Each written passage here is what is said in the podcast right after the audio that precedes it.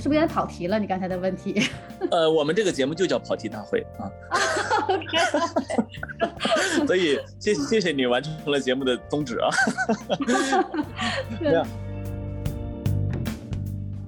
所以我听来听去，我觉得你其实人生中是有两段，一段是在运动员运动员的时候，通过长时间的多年的不自由，最终获得了做一个顶尖运动员的自由。但是重要的是你是在成长，这个很重要。那我我很怕一个岗位让我不再成长，那么我觉得这个就会呃人生生命是就浪费掉了。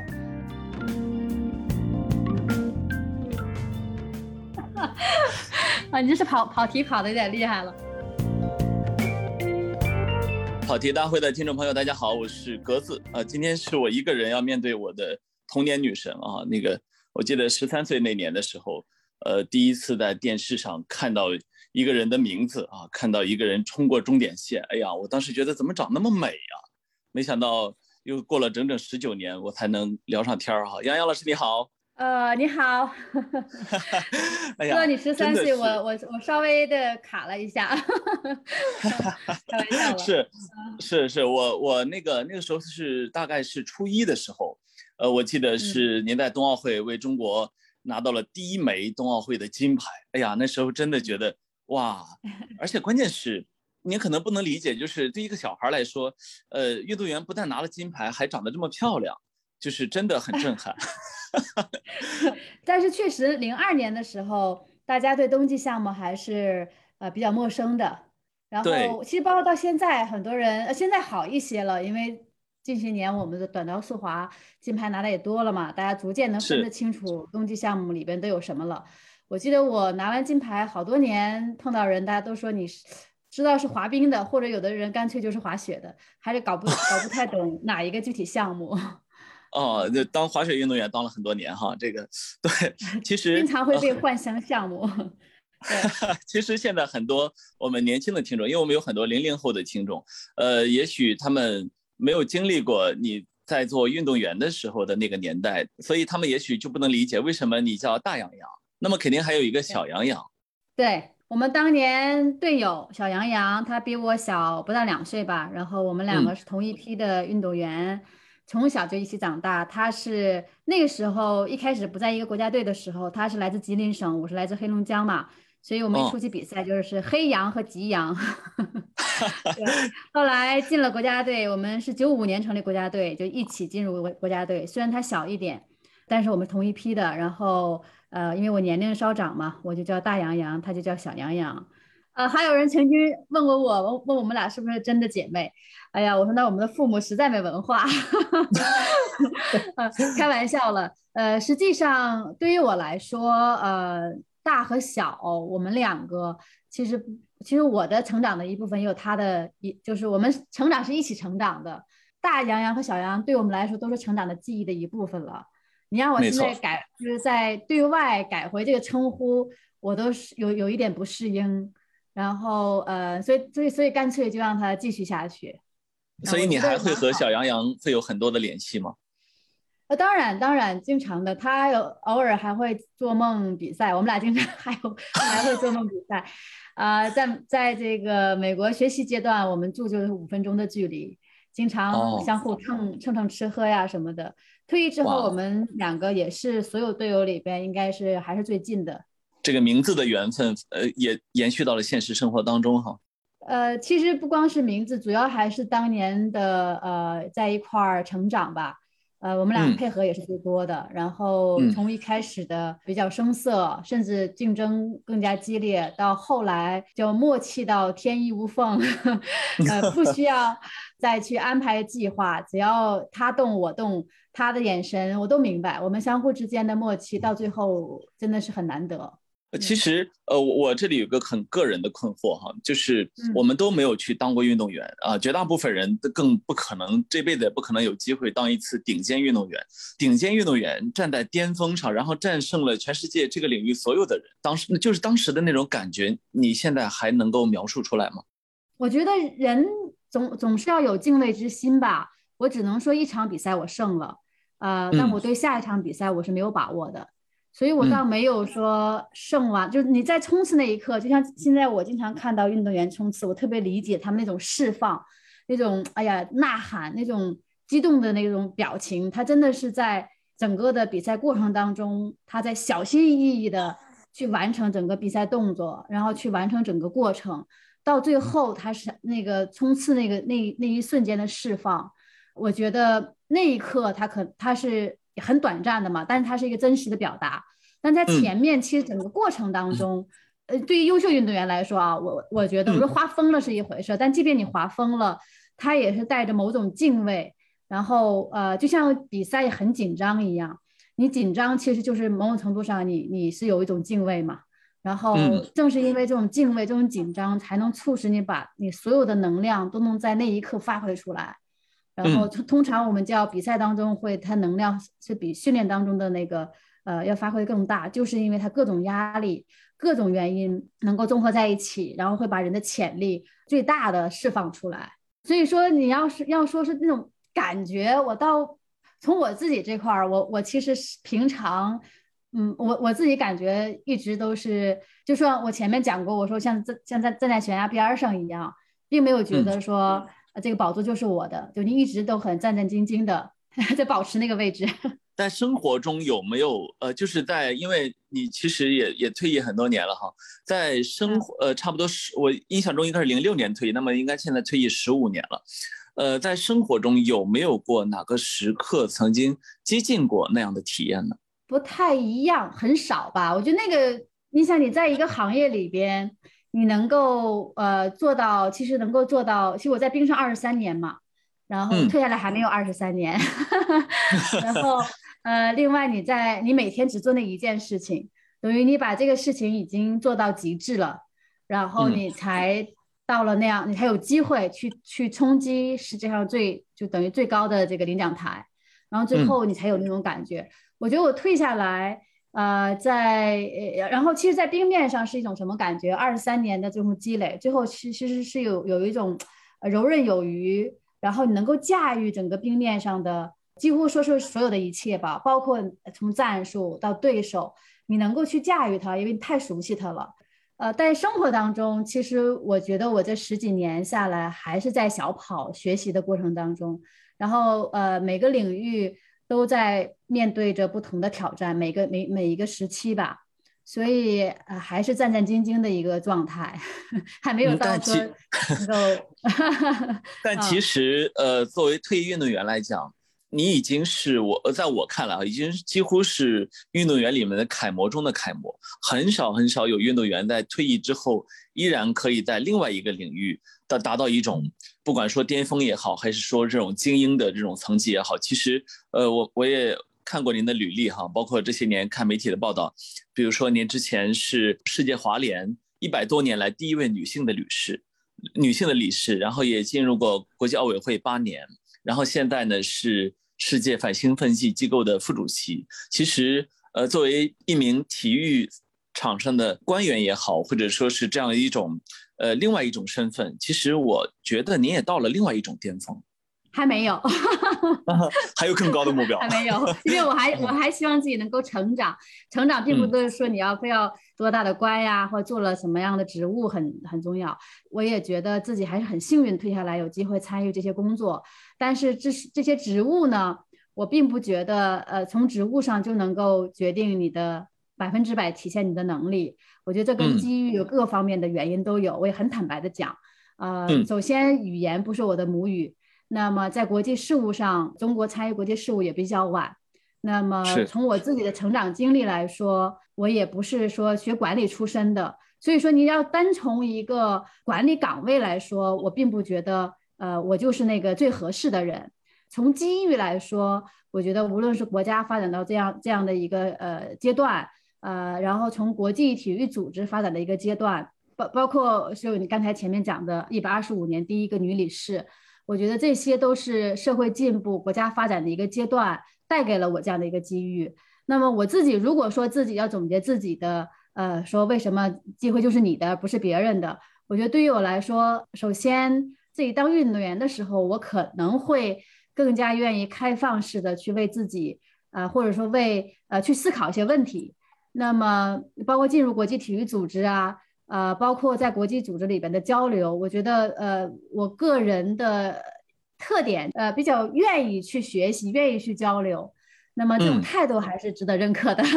但你说能力方面，我觉得单从能力来说，呃，西方的他的母语，还有他们对这个很很多很自然形成的这种能力，呃，都比我强的。但是确确实实，他这个事业发展发展的这种程度啊，对于女性的这种提携，对于尤其来自亚洲的，呃，作为一个呃发展最大潜力的这么一个区域啊等等，再包括中国。啊，大家也很重视中国这个这些年我们能够对国际体育所做的贡献，那么因此呢，我才得到了同仁们的支持，在投票当中我有了一定的优势。当然，我自己的这个人格魅力也稍微是有一点的。哎呦，那只一点，那哪止一点啊？运动成绩啊，还是跟大家的交流上，我觉得虽然语言不那么娴熟。啊，不像他们母语那么娴熟，但是我们都是做体育的嘛，相互相互，大家是能够呃说得通的。然后加上国际化的一些视野，呃，我个人觉得自己还是比较呃比较善于学习，这点倒是是有优势。但是我并不认为一个职务就就能够决定呃一个人的呃全部能力，所以我还是在学习的过程当中，包括这次去东京，也是我。就上了上任瓦达以后，第一次公开的这个面面对对外的活动。你像我们刚刚我刚当选完就疫情了，过去的一年多一直在线上开会，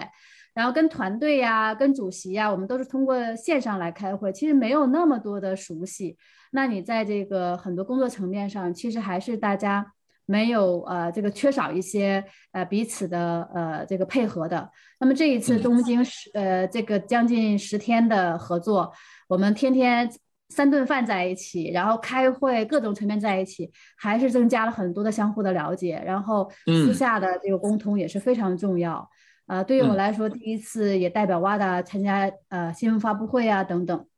还是有很多的学习。所以说，并不是，我觉得我必须还是有这样的一个态度去面面对现在的机会。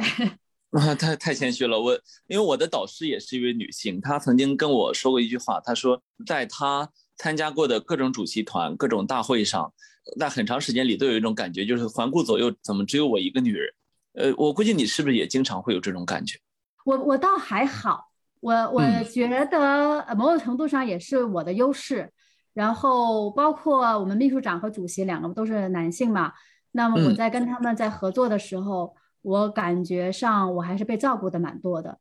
另外一个呃，其实，在有的时候，我觉得女女性的思考相对比较细腻，然后跟他们在沟通的时候，呃，某种程度上也会给他们在在一些想法上会有些补充，然后这种补充也很有意思。我觉得有的时候我会不太确认自己的想法是否是正确的。当你在呃试探性的抛出一些想法的时候，得到他们的肯定或者和接纳，那种感觉还是还是挺挺有成就感的。虽然跟那个冰上获胜的感觉不太一样啊，但是其实自信就是这样慢慢建立起来的。是是是，呃，就是其实也许很少很少有有经历有体验是可以和这种顶级运动员的。经历相比的哈，所以我刚才我的问题可能并不是很贴切。很贴切，我觉得很好。好在哪儿呢？就是说明一件事情，呃，你这个专心做下去，时间久了，呃，当你呃成为这个领域里边的真正的专家或者大大咖的时候。其实你会那种感觉会非常好的。现在的这种时代发展很快，大家转换角色也很快，然后呃，这个甚至跨领域的转换，其实，在某种程度上，我觉得呃，和过去我们专心做一件事情是有很大的区别。但是呃，我自己的庆幸就在哪儿呢？虽然看我好像角色变化挺多，但实际上我一直在围绕着体育啊。然后到现在十几年下来，我为什么自己？不敢说自己很很熟悉这个行业，还没有达到那个很顶，就像运动场上那种很顶峰，因为这个行业还是相对来说比较广的、比较宽阔的一个领域。那我也在都在学习的过程当中。嗯，就是 我们我们刚才也听到您去东京，其实呃您现在是正在处在一个隔离的状态，对吧？是从东京回来，对，在正在正在国内隔离的。呃一个状态，但是隔离的时候根本就没停下，啊，也是不是也每天都处在像现在这样一种在线会议的这样一个状态里面？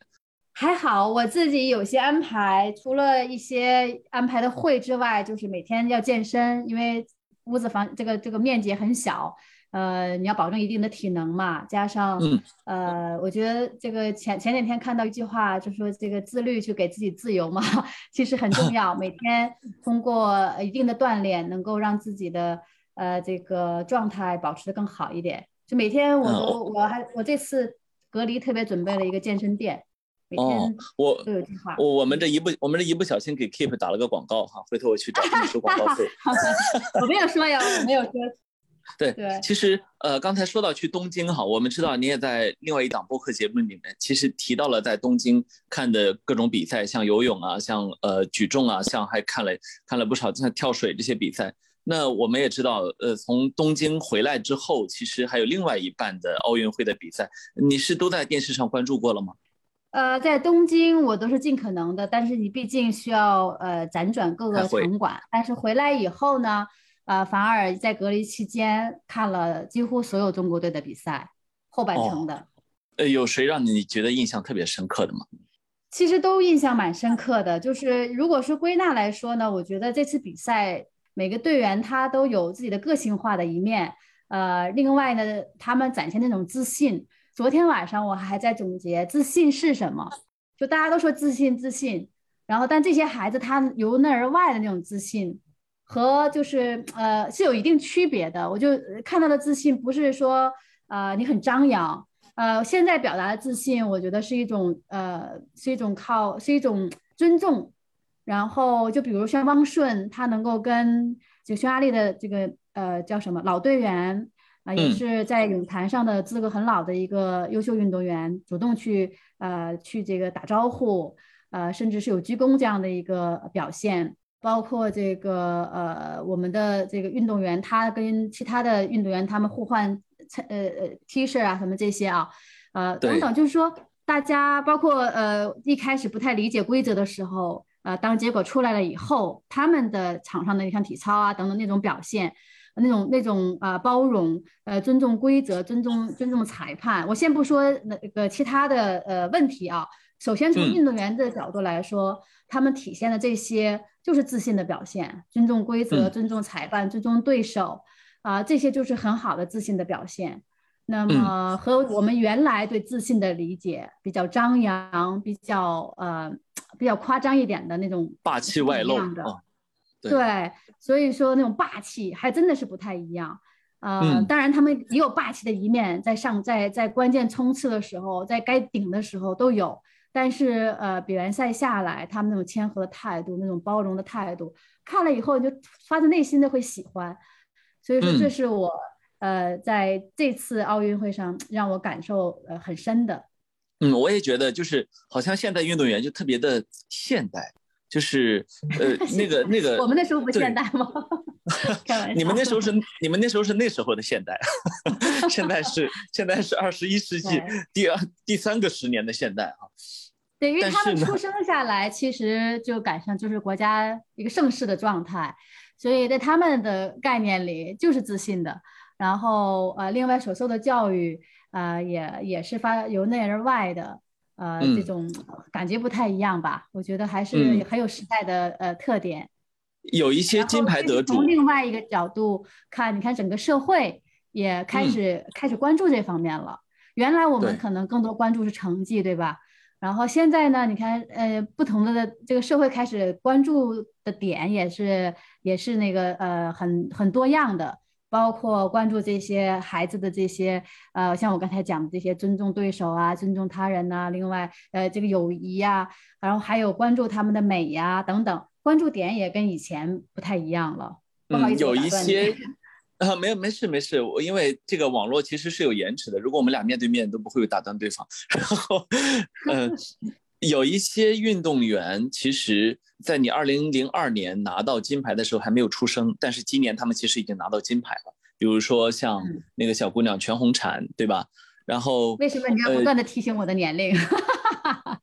啊，没有没有，我我其实其实为什么我开玩笑开玩笑。啊啊，开玩笑。对我我 我是说，他们对我来说有点过分的年轻了，就是你知道吗？就是我我原来觉得是我的同龄人，现在还是赛场上的主力，现在看来他不是了。就是我我也在提醒自己，就是 我的同龄人现在出来都叫 都被叫老将啊，比如说苏炳添啊，老将。那这个呃吕小军比我大几岁吧，然后变成奥运这种化石级别的老将啊，他是这种感觉。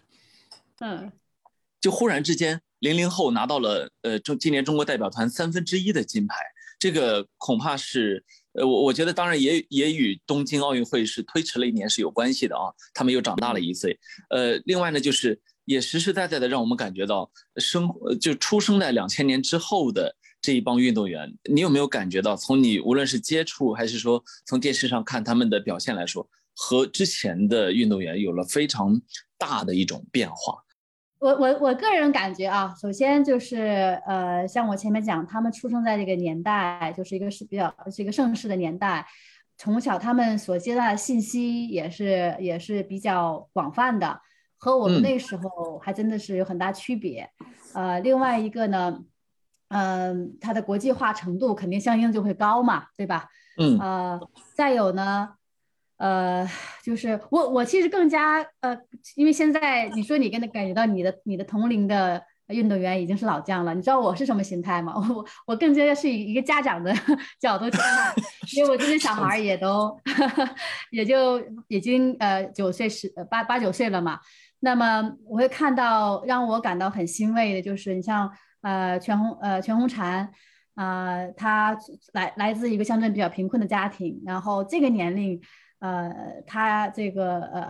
他能够在在他获胜的时候会想到他的妈妈呀等等，其实这些都是特别感人的地方。我在想我的孩子，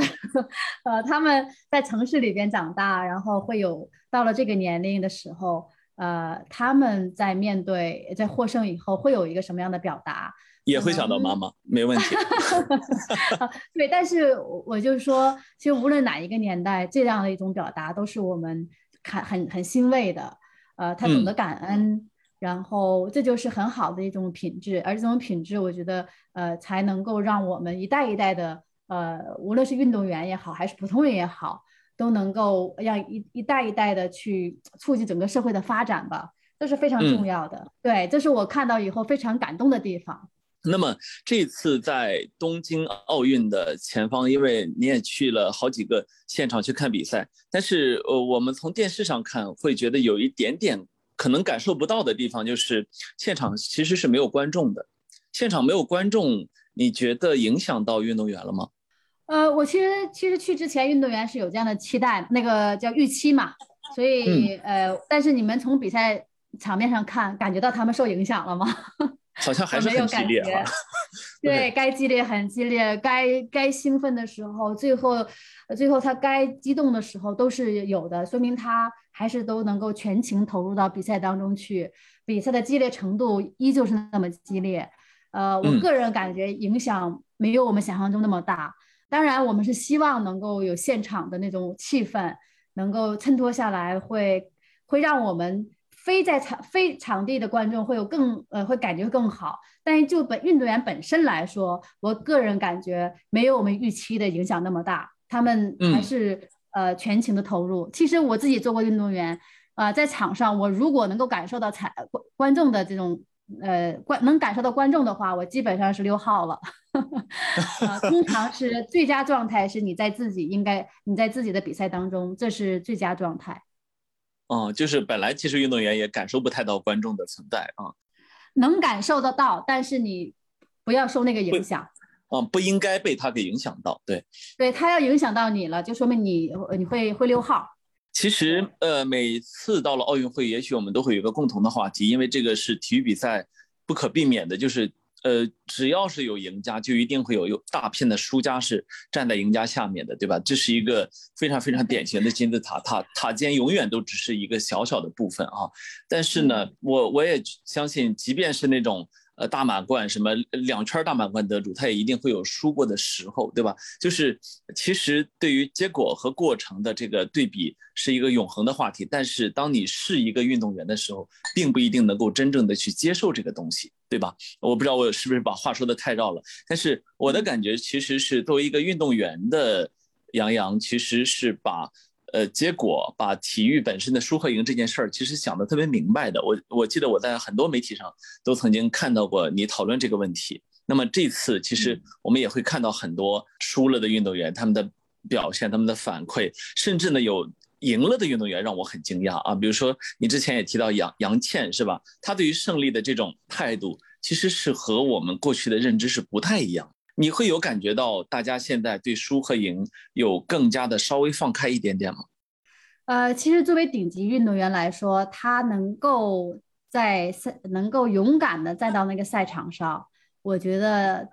对，就是已经是赢了啊。如果如果从输赢的角度来说，其实能够走到那个赛场上，勇敢的站在上面，啊，已经是很很大的这个勇气了。那么至于面对输赢，每个运动员都要。尤其我觉得经历过挫折的吧，因为有的人他第一次比赛，比如像全红婵，他可能完全 不太知道咋回事了就赢了啊。但是呢，确确实对于一些呃这个经历过呃经历过的运动员，他必须要想明白这个道理，否则的话，他到场上就是被会被他的心魔所控制。就是说，他一旦还没有想明白输和赢自己如何去面对的话，他一定输的概率会很大。这个就为什么叫心理呀？其实心理心就比赛心理，大家都在都在说比赛心理是什么。其实很多时候我们都是被那个结果所所这个驾驭、所操纵着，那个心魔所操纵着。那么如果你这个是这道题你在比赛之前没有得到解答，比赛当中就会被那个结果所干扰，最后会你会战术会很混乱，自己都会走形，这是很这是很普遍的事情。所以，作为优秀运动员来说，他们必须在赛场之上场之前要解决这个问题。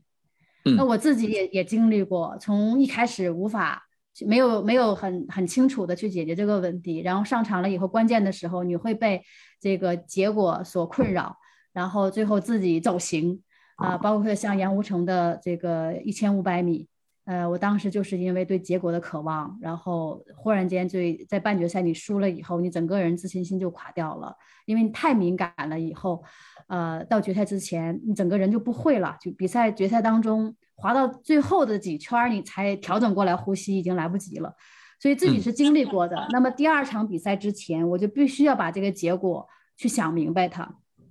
其实，呃，我也知道下一个场我不知道什么结果。那我就可以逃嘛？逃不了，我就还得要上那个 冰，上那个冰。我也知道，一旦我被那个结果所困扰，那我可能同样的问题还是会出现，你还是会会慌会乱，然后一慌一乱，你的技术动作、你的战术就完全发挥不出来。所以说自己一旦意识到这一点以后，你就要去解决不被结果控制的那个那个问题。所以说这是一个呃。怎么说呢？只有经历过了啊，呃，我我你才能够去体会它。那么其实到最后就是说，如何把自己应该做的做好，你会发现结果它并不是一个真实存在的，反而是个过程。那么结果不管怎么样都会有一个结果，但首先你要把过程做好了，结果就会在那儿。所以你想明白这样一个道理的话，呃，你就会变得相对来说容易从结果去呃解脱出来。呃，所以我我当时我记得我比赛的时候，我还特别写了呃写了一个字条，字条上把我呃整个比赛当中需要的呃技术战术，包括心理调整，呃把它记录下来。然后一旦比赛当中开始出现慌乱，我一看分组，哇，我的倒刺不好，哇，我的这个对手很强，我开始出现慌乱的时候，我赶紧回到我的那个字条里边，一条一条的过，告诉自己应该怎么样怎么样怎么样。我跑抢跑，那个跑起跑落后怎么办？起跑跑到前面怎么办？然后如果出现呃对手是这样情况那样情况，我把 A 计划、B 计划、C 计划，你都给他列出来，然后努力的让自己回到比赛的过程当中去，是吧？这是一个呃，我觉得是一个经验吧。但是我这次看到杨倩他们或者这么小，他们已经就悟出了这样的道理，哎呀，太。他们太幸运了，说明上清华大学还是有用的啊。那个，我是经历过惨痛失败之后，自己才悟出来道理，他们一下子就明白了。对，说起上清华大学，我这两天读到一篇文章，是写叶诗文的。呃，这次他没能去东京嘛，但是呢很有意思，因为叶诗文是十六岁就拿了奥运会的金牌，两块金牌。对，年少成名，但后来呢，就是他长期受失眠啊、伤病啊很多影响，所以后来他不，他不得不退下来。他上清华读法学院，他没有去那个冠军班，是他上的是普通学生的那个法学院的那个班。其实那个对人的思维啊、压力方面都很大。但是很有意思的是，经过了清华法学院一年，因为我们都在清华待过，清华的那个学业是非常非常重的，对吧？那一年的课业把他压下来之后，他忽然有了一个感觉。我觉得他这个感觉很有意思。他说啊，高水平运动员不能纯靠体能，要有自己的战术、自己的想法，要有主见。就这一句话，我哎，我觉得这句话真的就是感觉一年学没白上。有了这样的认识之后呢，他又回到了国家游泳队。当年这当然这一次他是零点零一秒之差没能去东京哈，但是呢，你感觉他接受采访时候的心态完全不一样了。就是我会有感觉到说，其实呃。这些年少成名的运动员，也也许本身就是一种天赋，是上天赏了碗饭吃。但是真正的说，把它上升到呃很高层次的认知，像你刚才说的，你后来的认识，其实还是需要时间，或者说知识，或者说经验的一个沉淀。当然，成功的概念不是我，我还是讲，不是你做多高多大的官，也不是你拿了拿了金牌，就是你通往呃那个那个条道路上，有一些必经之路，你逃不过的。就是你前面没有经历过，后边也是要经历的。就人的成长都是这样。那嗯，我觉得像叶诗文，包括像呃全红婵他们这样很年少成名的，未来都会要经历过一一样这样的一个成长过程。那呃，我很高兴的就是说，像叶诗文，她能够通过去上学，然后去见更大的世面，啊，能够让让自己从。呃，从原来的纠结，包括你刚才讲的她的这个失眠也好啊，这种抑郁也好，她能够走出来，这是呃，这是特别好的一个积极的呃办法。其实我们在成长的过程当中都有各种各样的纠结。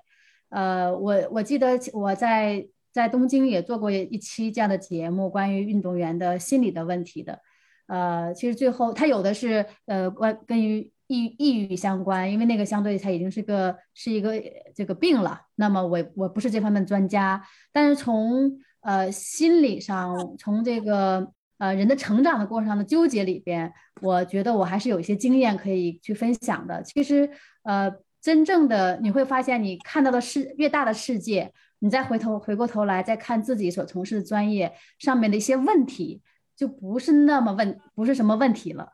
呃，所以还是要给自己要长见识，然后呃，去从从不同的那个层面呃方面去吸吸收营养，呃，去丰富自己，然后你才能够从不再那么纠结，呃，反而能够呃找到解能跟自己解脱的，或者是跟自己和解的方法。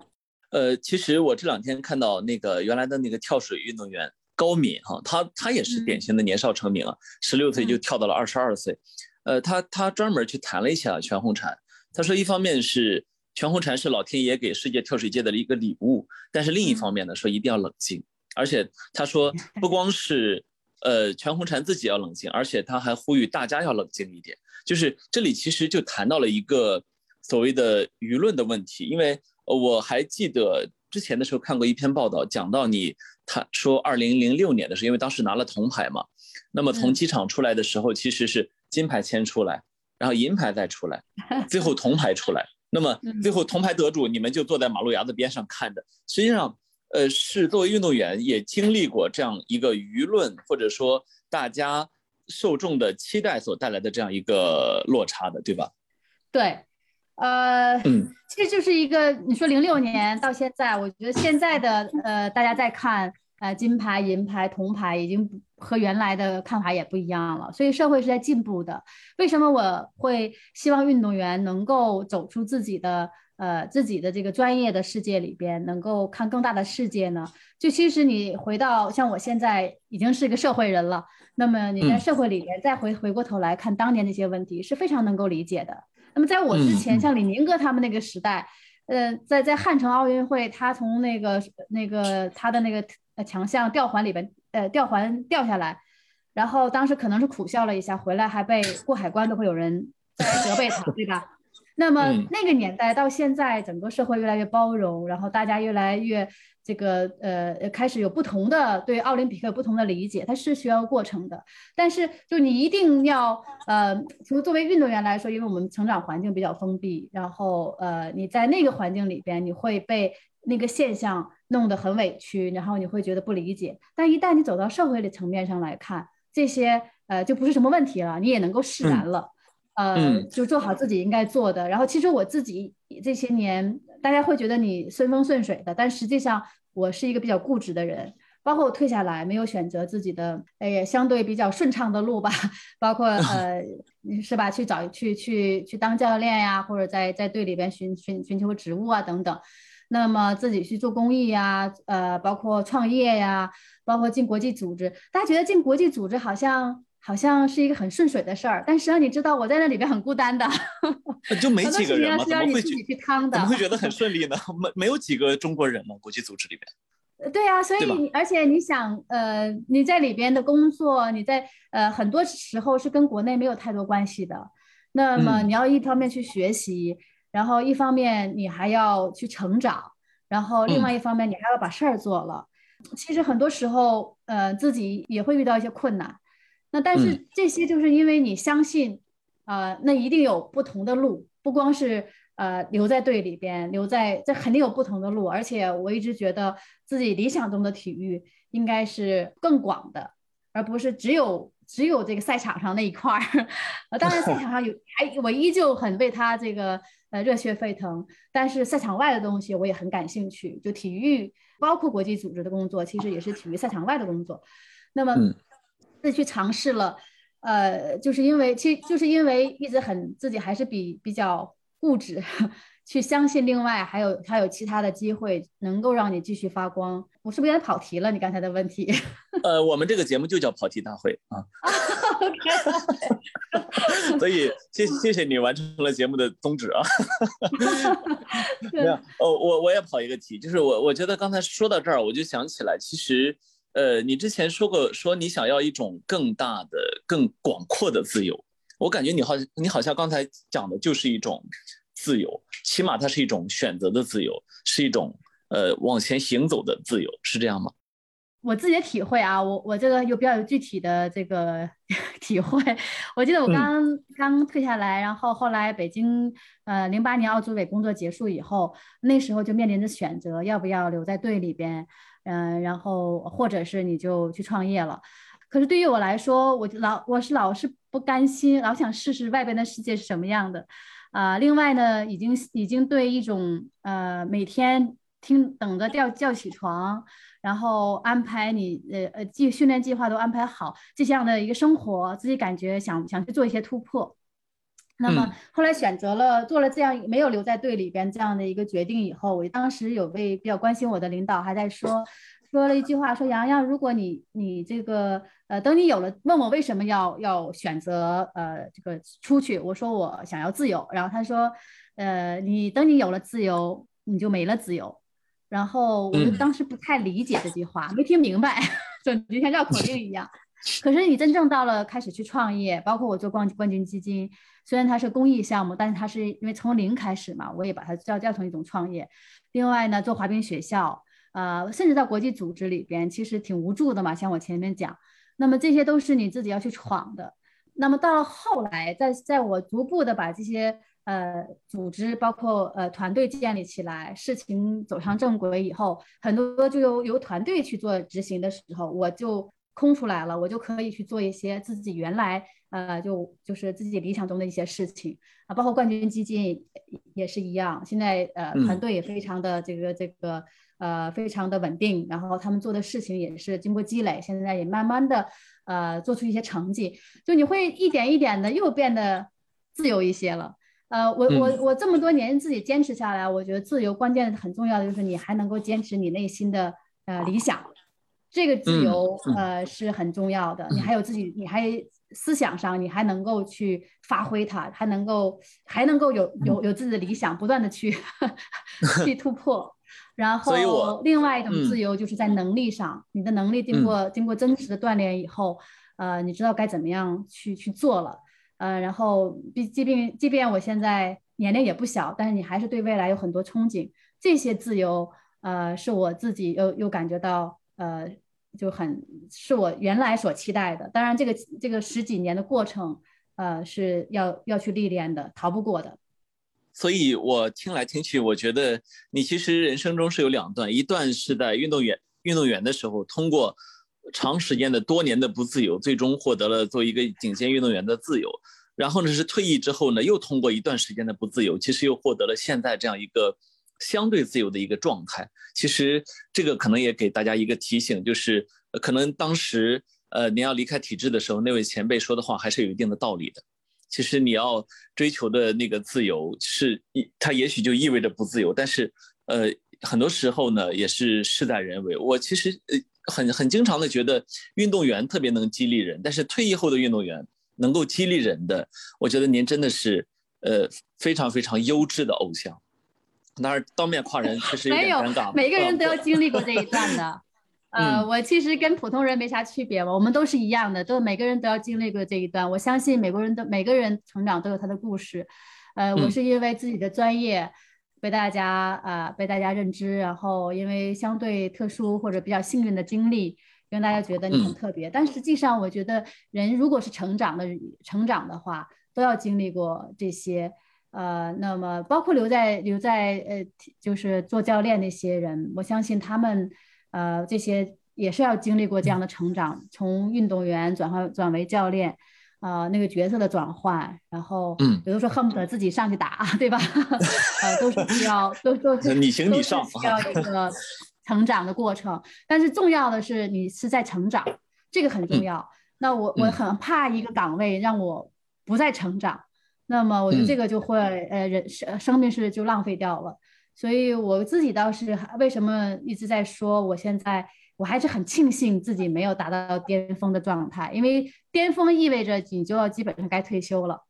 哦，呃，要或者转行了。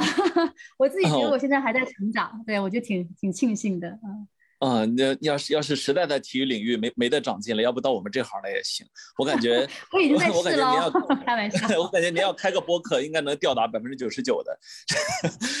我我们在说东京奥运会的最后一个话题哈，就是其实也也是呃比较特殊，今年其实是有难民代表团的，难民代表队的。然后我看到你其实是给新华社录了好几个这样的相关的视频，是吧？就是。呃，你怎么会跟难民运动员会有关系呢？因为感觉好像想象不到。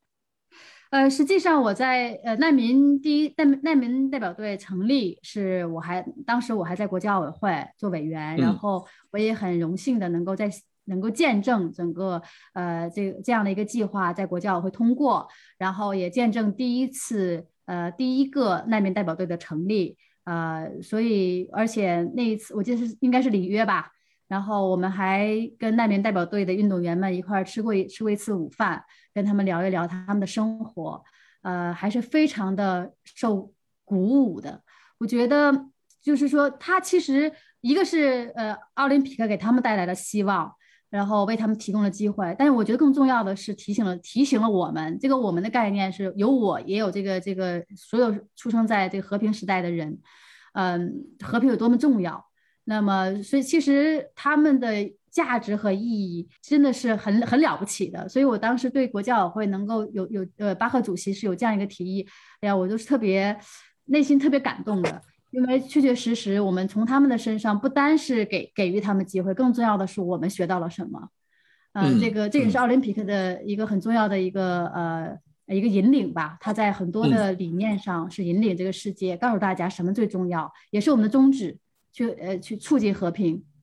嗯嗯嗯，对，就其实呃，过去的时候，我我们也就是你知道，每次在奥运会之前，其实是大家对奥运会感情最淡的时候。但是，一旦奥运会重新开始之后，作为一个普通观众，作为一个普通受众，我们又会重新感觉到，好像奥运会真的能够去团结人。就是今年东京奥运会把这个更快、更高、更强后面加上了更团结嘛。呃，我们也知道，其实也不用避讳，这些年世界其实越来越分裂，越来越撕裂，大家互相之间。呃，越来越少的去理解对方，而是更多的去指责对方。但是好像在奥运会上，大家又开始重新的团结起来。包括我，呃，看到难民代表队出来时候，我自己其实是有点感动的。然后看到各个国家的运动员在上面，就是依然奥运会好像依然是那个能够去团结所有人的舞台。这个是你的一个感受吗？我不知道是不是作为一个普通观众，我有点呃过分感性了。没有，这是我们想达到的目的。实际上，我自己啊，我自己退下来这么多年，能呃一直在活跃在这国际体育的舞台上。其实很重要的一点，呃，是我相信他们的这种，我相信这个这种价值观，我相信这种力量。那么每一次奥运会开幕式、闭幕式，我都是非常非常感动。包括呃平昌奥运会的时候，是这个南北朝他们能够携手走走进会场嘛，那一刻都是非常非常的感动。呃，这也是奥林匹克为什么呃这个经过呃经过战争，呃又经过现在的疫情，大家还能还能够呃屹立不倒，然后还能被世界这么看好的，这是它的一个主要的原因。它确确实实，它的一开始发起到它现在的所所呈现给这个世界的，都是我们普通人每一个人所向往的那种世界应该有的美好的样子。当然了，同样，即便我们这么向往，同样还是会有这各种各样的战争，有各各种各样的摩擦，呃，不理解。但确确实实，奥运会会给我们提供一个理想的这个世界的状态，嗯。那大家有机会，呃，应该说两年一次了，因为还有冬奥会，有机会跟场上的运动员一起去感受啊，相互沟通、相互理解，然后呃，相一起庆祝的那种呃那种呃感感觉，能提醒大家这种感觉有多么重要。其实其实是很重要的。那么，但是因为就没有缺少这种场合的话，人们慢慢的会忘记。所以奥林匹克它的价值也是在这儿。那我自己呢，也也是因为被他这种。价值观所呃所所所感染，为什么？其实我我们在国际组织工作都是义务的，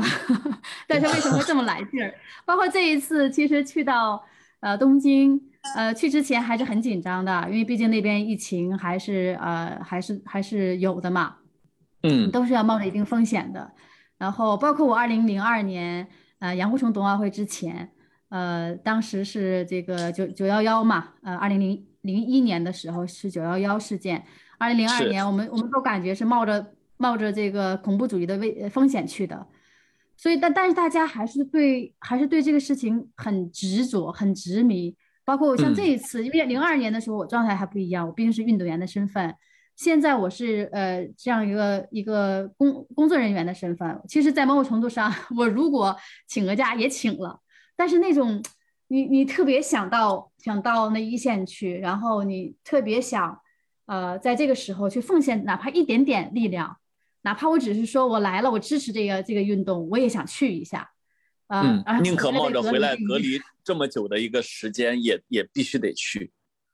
对，你会有一种，然后家里人也同样，其实家里人，你想我我我一个人隔离，呃，加上来回加上出差，也一个月的时间呀。家里人也能够支持你，因为他们也知道，呃，这这种参与，呃，某种程度上也是非常幸运的一件事情，虽然它有风险。嗯嗯嗯，呃，我觉得你说的特别感人，就是其实这次奥运会我有注意到，呃，像有一些大龄的运动员，有一些业余的运动员啊，包括那个瑞士的那个数学博士后拿到了自行车金牌，包括昨天我们看到比利时的那个一个。三十八岁的物理老师拿到了马拉松比赛第第二十八名，然后喜极而泣。其实你会感觉他就是我们啊，就是虽然我们也许没有像那么惊人的天赋，但是他他的褪去奥运会的这一身运动员装之后，他其实是要回到我们身边的。有很多运动员也不是职业运动员，然后包括我们刚才说到的难民运动员，也许他们呃在。呃，自己生活的真实故事中是流离失所的，但是，一旦走到奥运会的舞台，大家都是运动员，大家都在为呃人类展现体育的最大的可能性。其实，这个奥运会的这个劲儿，因为一度还是有人去唱衰奥运会的，觉得说奥运会好像逐渐的失去它的功能、它的职能。但是，一旦奥运会开打，你就会发现所有人都在觉得，嗯，真香，是吧？就有这样一个时刻。是。奥运会之前，我也接接受过这样的采访，也有人在问说，奥运会整个的品牌在下降，影响力在下降，然后又没有观众，是不会没有人看，怎么怎么样的？但我内心里还是非常相相信它的力量，因为这种力量不是简单的从呃从一从某一个层面上去评估它它的商业价值，对吧？或者或者是它的这个收视率等等等等，我觉得它的影响力是在于呃它的价值观。啊，是在于它的这个宗旨，而不是在不是不是呃，不仅仅是它表象的东西。所以，而且它的价值观和宗旨是这个这个是世界呃不能抛弃的东西。是是是。所以尤尤其像你刚才讲的，尤其到到现在这样的一个一个世界，呃，开始呃这个分裂，然后大家开始更多的是相互指责。那么越到这个时候，我觉得奥林匹克精神它体现出来的价值越被大家所所认知，反而前些年可能更多人就觉得，呃，看看比赛，看看个热闹，看看输赢就好了。但是因为这两年大家感受到了这个世界的变化，然后内心里也都多多少少，有的人工作甚至受到影响，包括我，对吧？然后呃，在国际上的工作越来越难，那很多做国际贸易的等等，大家都会觉得各种各样的不如原来那么顺畅了。然后有了奥运会一来了以后，那种场上所体现的，可会给我们很多人会带来一些呃冲击，那时候内心会带来一些感受。就像这些都是在我的内心里是一直相信它的价值，越到这个时候，反而它的价值更加重要。嗯嗯嗯，呃，你喜欢东京奥运会的开闭幕式吗？确实简单了一些，然后呃，这个呢，我觉得是能理解的，因为疫情这样的一个情况下，加上啊延期一年，各方面各种压力，我一直感觉只要办了就是胜利。那么呃，所以但是我觉得我还是有还是有惊喜的，就是它还是有很多的理念值得我们去学习的。我为什么还是要用学习两个字呢？比如说。在冬季奥运会上，我们看到，呃，从开幕式它有残疾人的这个火炬手传递，到闭幕式它的呃这个呃无论是执旗手里边的还有一个残疾人模特，还是他的这个志愿者，呃八个上台呃接受呃接接受这个这个奖励的志愿者里边就有一个残疾人志愿者。那么，它其实，在某种程度上也在传递一种理念。大家说，哎，不有残奥会，是不是？有的人甚至说，是不是残奥会就开幕式就不办了，直接就 在这里面体现了？绝对不是。那么，其实它这体现的是一种啊，这个人的呃平等嘛。所以，它在这些里边特别设计这样的一些内容进去，啊，我觉得是非常重要的。那么，看似看似。不那么重要，但实际上是非常非常重要的，呃，包括像志愿者，很多人说，哎呀，志愿者、残疾人志愿者，他他是不是还得受到别人帮助？但实际上，如果这个社会，呃，社会的这个无障碍，呃，设施到无障碍意识能够，呃，能够达到到一定程度的话，他们当然是可以做志愿者，可以帮助别人的。所以，我我是觉得看到这些，哎呀，我说我们还是有，还是要要有学习的地方。看到包括这次你看。啊，这次你看，虽然虽然整个闭幕式、呃开幕式简单了，但是它还是有很多新的理念我们要关注啊。这也是国际奥会他们就它也是未来引领的一个方向。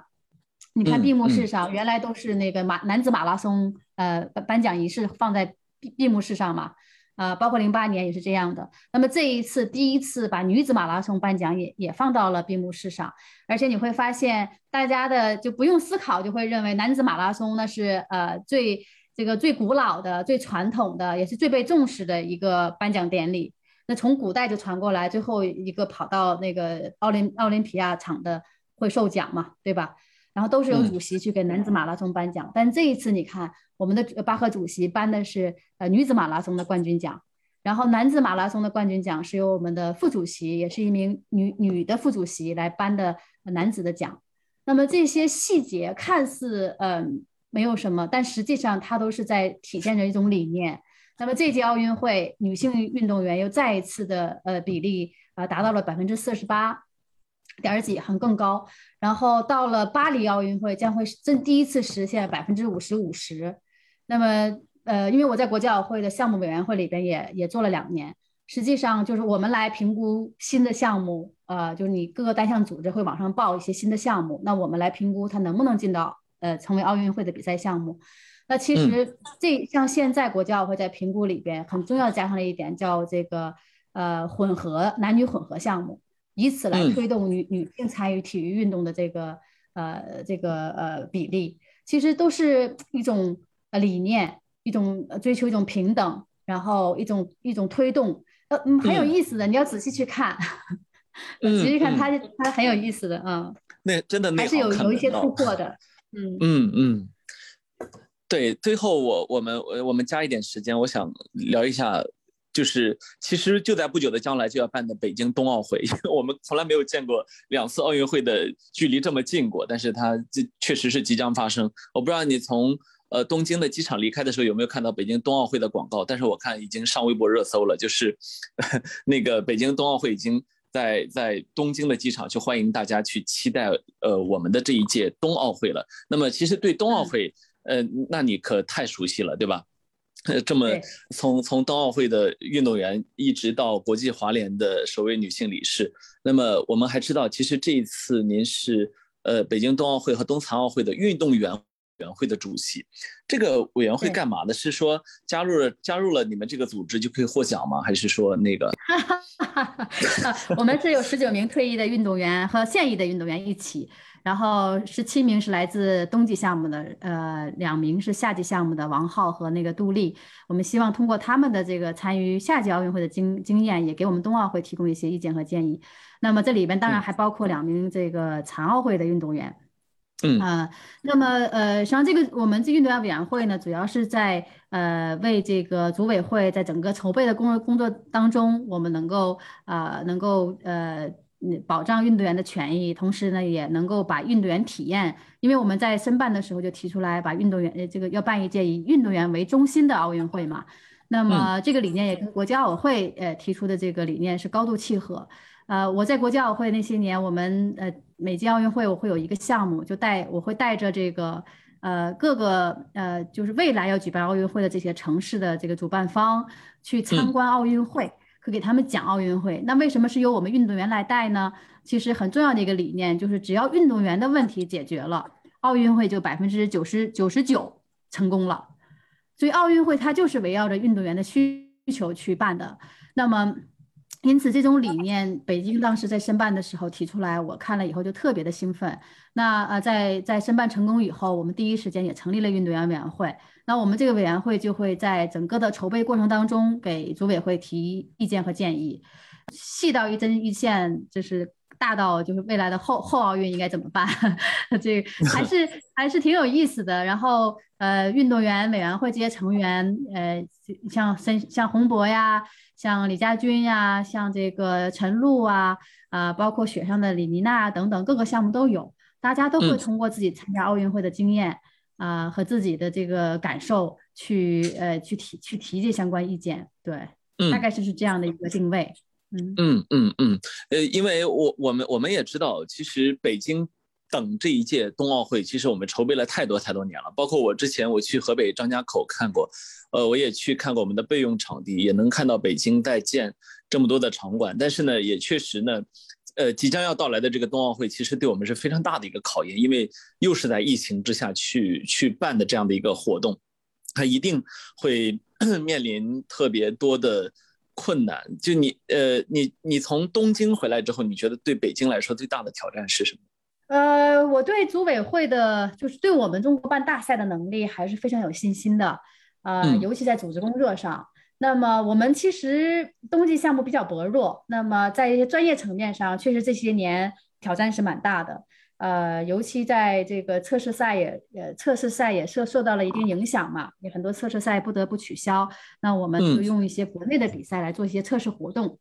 但是确实呢，从呃，虽然说我们的组织能力啊非常强，也办过零八年奥运会，办过青奥会等等，但确实冬奥会我们是第一次办，而且在因为我们的这个呃基础比较薄弱，所以在一些赛事组织上方面的人才，先不说运动员参赛啊，运动员参赛是另外一个一个难度，还有赛事组织层面上，其实这些专业人才，呃，现培养是挺难的。呃，那么呃，这个包括我们也需要引进大量的国国际人才，但因为疫情啊等等这些国际人才的这个交流也相相对会受一些影响，但是也都克服了。这个组委会还是尽全力的来实现我们当年的承诺。到目前为止，我们的这个筹备工作还是得到国教委会的高度认可的。呃，然后下一步在现呃，就现在在下一步包括防疫呀等等，因为这个防疫它整个计划是一个动态的嘛，要根据疫情的发展情况。那我们也有也有 N 多个方案。那么像这些呢，加加上有东京奥运会的这么一个很好的学习机会吧，我个人倒对赛事组织这块还是有有一定信心的。然后从运动员参赛来说呢。呃，我倒是想给大家降降低一下期望值啊，那个主要还是想给我们运动员解解压。实际上，呃，也客观的讲，就是你看平常我们只拿到一块金牌嘛，那么冬奥会它毕竟跟夏奥会不太一样，呃，我们最好的一次好像一届奥运会拿了五块金牌，就是在一届奥运会上，在过去的呃这么这么多年，从我零的突破开始，也就是拿了十三块金牌，应该是啊，然后啊，那么。等于冬季项目还是相对比较薄弱的。那我们在一八年的平昌奥运会上，我们有三分之一的项目都没有参赛，所以说这个是一个，就说明我们的基础很薄弱。那么话当然是话说回来了，在自己家门口，我们肯定要要全力以赴，还要出还要出彩的。那运动队呢，就包括国家体育总局，在这个参项的项目上，呃，我相信会有大幅度提升。不能说百分之百都能参赛，但是我们会呃将是历史以来参赛最多的一届奥运会，呃，然后呃通过包括通过跨界选材呀，通过各种各样的方法，让一些运动员能够在很短的时间之内能够达到国际水平，我觉得这已经非常好了。前不久我我在这个两会期间也给领导汇报过，实际上现在我们已经是这个叫我们叫全项建队，然后呃就是所有的项目都成立了国家队。然后全项参赛，然后下一步目标希望有更多的项目能够参加奥运会吧。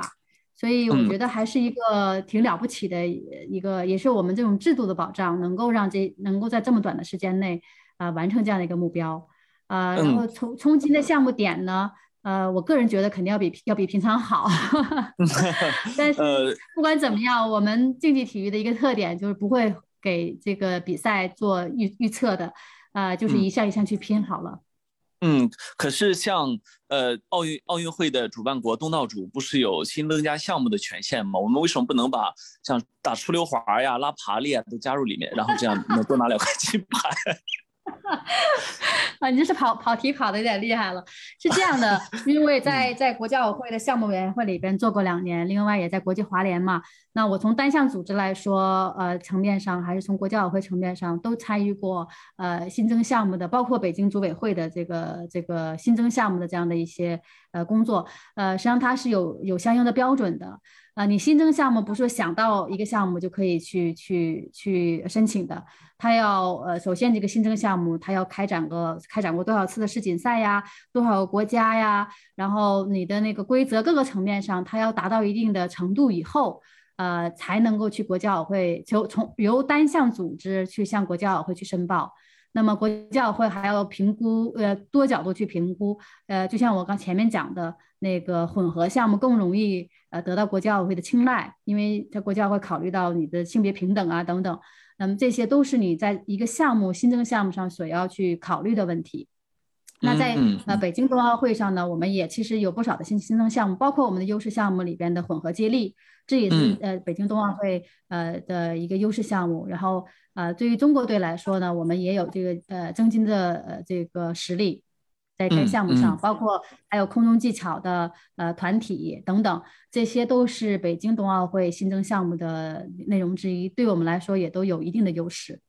嗯，我记得二零零二年你夺冠的时候，其实冰上、雪上项目对我们来说，普通人来说是非常非常陌生的，可能对你们东北人来说是很正常的啊，因为一年中要有好几个月面对冰和雪，但是其实对我们来说是非常遥远的。但是到这几年，我的身边有越来越多的人，包括我自己，出去如果比如说到了日本，到了北海道，你一定会想说，那我上一下雪场，然后有时候会去崇礼，甚至北京周边，大家。会想去尝试一下冰雪这个运动。从你的角度来看，是不是其实我们如果有了这样的一个越来越大的群众基础，也许冬奥的成绩突破其实只是一个时间问题。呃，实际上我们这次在申办冬奥会的时候，呃，总总书记提出来的啊，也是我们呃作为冬季项目所特别看到以后特别感动的，就是要叫三亿人参与冰雪嘛。实际上就是这样的一个道理，参与的人群大了，我们的项目的开展的这个，尤其呃和竞竞技体育啊，它是一个相辅相成的，呃，所以你人群大了，我们的选材机会也就多了，呃，人群大了，我们未来有好的成绩的机会概率就大了。所以说这一届冬奥会，我觉得呃这也是我们现在看到的比较欣慰的一方面。就像你说的，这些年忽然间冰雪运动比较热，然后已经成为一种生活方式或者一种时尚。年轻人如果不会滑雪，感觉到 已经不够不够酷了啊！对，所以它是一个特别好的这样的一个呃一个机会，能够呃推推动冰雪运动的发展。那么通过申办冬奥会，我们也呃各各地方包括南方都在加大冰雪冰雪这个设施的建设。有了这些设施建设，我相信未来会有更多的冰雪人才出出现。嗯嗯，因为我们知道，其实这一届奥运，东京奥运会给大家一个非常大的惊喜，就是我们在呃呃游泳啊，像田径，尤其是田径上面有了非常非常大的突破。然后呃很多的时候我们会感觉到，好像不再只是过去我们说所谓的呃举国体制一个这样一个传统项目里面去占优，而是好像是一个总体的体育实力的上升。呃，刚才你说要给。呃，那个冬奥会的运动员减压，但是我们呃，那个如果客观的来看的话，我们在冰上、雪上项目的体育实力有上升吗？肯定会有上升的。这这几年的投入，然后加上呃，这个又在家家门口嘛，我觉得肯定会有上升的。我前面讲的是参赛，首先参赛你肯定参加参加的项目，嗯，至少那个大项七个大项、十五个分项是都能参参加满的。那么这个这已经是比呃二零一八年还要进了一步了。然后另外呢，在这个竞技水平上，呃，我我相信也会给大家带来一些惊喜的。当然，我我还是那句话，我不愿意预预测到底有多少金牌这些，我觉得意义也不大。更重要的是，我会我相信，呃，这个中国运动的身影一定是在各个项目上会会有亮点让大家去看到的。嗯，也许我们又可以期待一位零零后的金牌得主哈。这个现在，我现在我感觉，我相信会有的，一切会有的。那那个什么，如果到时候再有时间，我们再跟听众朋友们一起唠嗑。然后这个，呃，我觉得跟跟呃大洋洋聊天特别的开心，因为呃，就是我我就我我这次奥运会一个很深切的感受就是，很多运动员的美啊，是真的就是体育呃或者说长期从事体育运动带来的那种很特别自然、特别天然。由内而外的那种美啊，虽然没有见面，但是跟你聊天我都有这种感觉。那么最后一个问题，最后一个问题啊，这个问题呃，请做好心理准备，就是我特别想知道，在黑龙江省七台河市茄子河区的洋洋街上走路是一种什么感受？其实我走过一次，感觉 没有什么特别特殊的感觉，内心还是还是有骄傲吧，会有啊，就是整条街都是都是你都是我的啊，你你你居然不会觉得特别骄傲吗？会有会有，我我我会，在国内稍微是有点不好意思，但是在国外我会跟老那跟老外会吹牛的。我说在我老家里有一条有一条大街是我的名字，然后对于他们来说，哇哦，就会特别的呃震惊啊。但在国内嘛，我觉得这个还还好还好，还是要要低调处理，开玩笑的，还是蛮骄傲的，还是蛮骄傲的，嗯，很感谢家乡给我这样的荣誉。我觉得能命名的街道其实比小行星还要少。所以其实这是一个特别 特别大的一个荣耀。好的，特别感谢大洋洋跟我们今天聊了这么久的天儿。然后我我觉得这个下午可以一直聊下去。可是呃，这中间那个呃有人进来测体温，然后你还会有其他的安排，然后我们一直拖着你，好像就会觉得呃跑题大会有一点自私。然后我们很期待，我们很期待，比如说冬奥会。之前或者冬奥会结束之后，我们可以再来聊一次。然后我相信那个时候我们会有更多的感受，因为其实冬奥会啊又回到了呃，尤其明年是你夺金二十周年啊，时隔二十年，其实回到了自己的在赛场上的主场，但是是以另外一种身份，我相信应该会是一种非常别致的体验。呃，对，奥运冬奥会之后，我相信对于我来说，甚至都是一个呃一个里程碑了。我觉得，我能有机会在自己的祖国。呃，能够欢迎来自全世界运动员参加呃这个冬奥会，又是我自己的项目，我个人感觉是这个呃三生三生有幸吧，自己参与其中，呃我自己也也充满期待，但同时也会有这个嗯会对我我我在想，如果到时候结束了，我会不会有一种。多多少少会有一种伤感，就就这么结束了啊！因为我零二年其实拿完金牌，当时是有一点点感觉的，自己一直奔这个目标使劲，然后忽然间实现了以后，兴奋是兴奋，但内心里有会有一种呃多多少少会有一种失落。哎呦，就就这么结束了，呃，但是不管怎么样，我内心充满期待，然后呃，我相信这个过程当中也会经历各种各样的呃情况，啊，也是一个成长的过程。好的，好的，我们也期待到时候跟你分享你的北京冬奥会的感受。好，谢谢大洋洋，拜拜。谢谢，谢谢，拜拜，谢谢。拜拜。